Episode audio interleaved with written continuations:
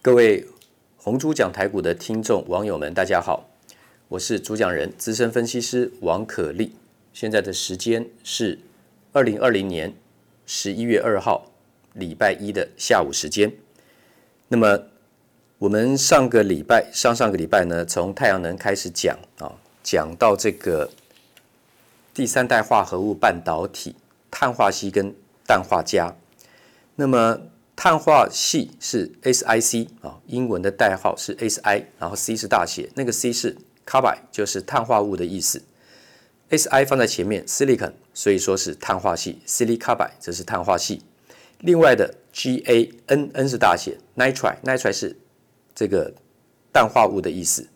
Ga gallium 那个是家，一个金字边在一个家庭的家，所以氮化镓是 GaN 啊，gallium nitride。它在三个不同的基板上做累积，有不同的应用。在蓝宝石基板上面啊，就是蓝宝石基氮化镓的话呢，是用在蓝光跟白光的 LED 这个部分，在两千年蓝光发展出来是当时的最高技术。好，那么如果用在细基，也就是氮化镓的话呢，它是做功率元件，功率是等于电压乘以电流。所以那个是 P，P 是 power，power 等于电压乘以电流。我们讲的功率，功率就是那个 P 的意思。功率的算法很简单，就是电流乘以电压。所以如果是做在细基板上面的氮化镓来讲，最主要应用在高功率元件、电动车的充电，因为它可以阻抗大电流跟大电压，瞬间这个爆大电流的时候呢，它不会怎么样？很高电压爆大电流的时候呢，它不会被烧断。啊，所以这是应用在高功率元件的部分，应用在电动车的部分最明显。那另外，如果是用在最贵、最难长的这个碳化系晶板，这个这个晶棒，然后呢切片当做基板来讲，就是氮化碳化系基氮化镓这个部分来讲啊，是用在五 G 手机或是基地台功率 PA 功率放大器上面。啊，这是属于射频元件的部分。好，三种蓝宝石。还有细，还有呢，碳化系这三种，好，大家先知道就好。那么另外呢，就是我们上礼拜还讲到了这个镭射。镭射的话呢，因为射频元件一定要用到镭射，不管是光达，还是现在我们手机已经应用了这么多年的脸部辨识啊，这些通通都需要镭射的技术，发出红外光，这都是属于镭射。红外光是不可见光，我们上个礼拜有讲到，可见光就是像是彩虹的七七种颜色。那是可见光的光谱，是人眼可以辨识的啊，就是红、橙、黄、绿、蓝、靛、紫，由左至右的红、红、橙、黄、绿到最右边的紫，这是可见光。那么由左到右，波长是越来越短，但是波长是跟频率还有能量成反比，波长越长，能量越低，频率越低；波长越短，能量越高，频率越高。所以波长越长的。在红橙黄绿蓝靛紫可见光的左边，就是波长越来越长的部分，它的能量就越来越低。不可见光能量越来越低，不会对我们的人眼造成伤害。红光的最左边的第一个就是红外光、红外线啊，所以这个是不可见光，也不太会伤害人的眼睛。可是说实在的，那个能量里面还是有分细分大小啊，跟频率有关。有些的话呢，直射人的眼球的话呢，还是会造成伤害。那么。这个部分来讲的话呢，我们为什么今天要讲到镭射？因为镭射的话呢，它有分高功率的跟低功率的颜这个这个分别。那镭射的话呢，我们上礼拜提到它的 LASER 是英文字的字首，我们把它组合成一个叫做 laser 啊这个字，是 light amplification by stimulated emission of radiation。中文的意思是。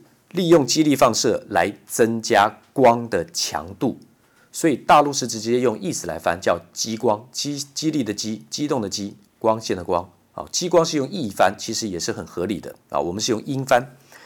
那么，镭射有几个特性？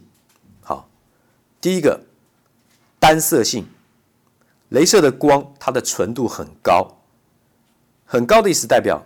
一个线型如果是走平的话，突然往上窜一个高峰，再直落下来，左右的话呢没什么缓坡啊，没什么左边右上上去四十五度角，下来四十五度角，那个缓缓的坡形像一个碗弓倒过来的形状，不是的，它就是一个直线往上窜，越直线的越陡的，就代表光的纯度越高，因为它的频率越高啊。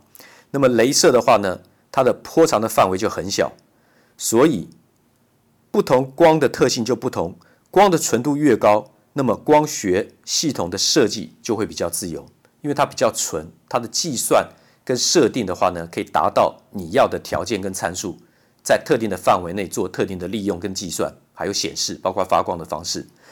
那么另外的，除了单色性之外，还有同调性。镭射的光呢，它的相位像是一个木字边，树木的木，右边在一个目，眼睛那个目啊，那个像是这个 phase p h a s e 这个字啊，相位其实就是光的波形啊。光是一种电磁波，它的波形其实就是相位啊。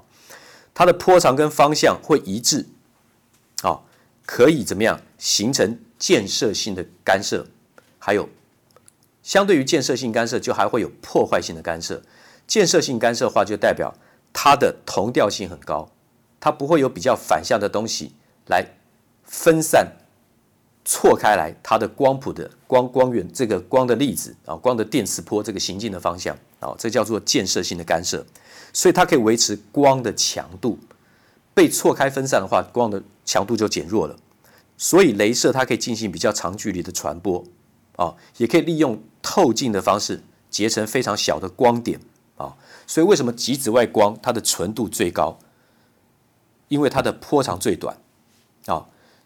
从汞灯到这个 EUV 极紫外光镭射，那个光源的波长，最早以前的汞灯是四百三十六纳米，到了 EUV 极紫外光的话呢，它的波长已经只剩下十三纳米，四百三十六纳米到十三纳米。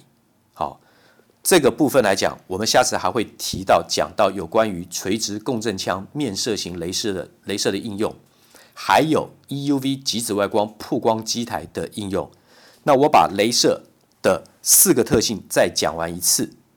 镭射有单色性、同调性，刚刚讲的两个，还有指向性跟高能量这四个特性。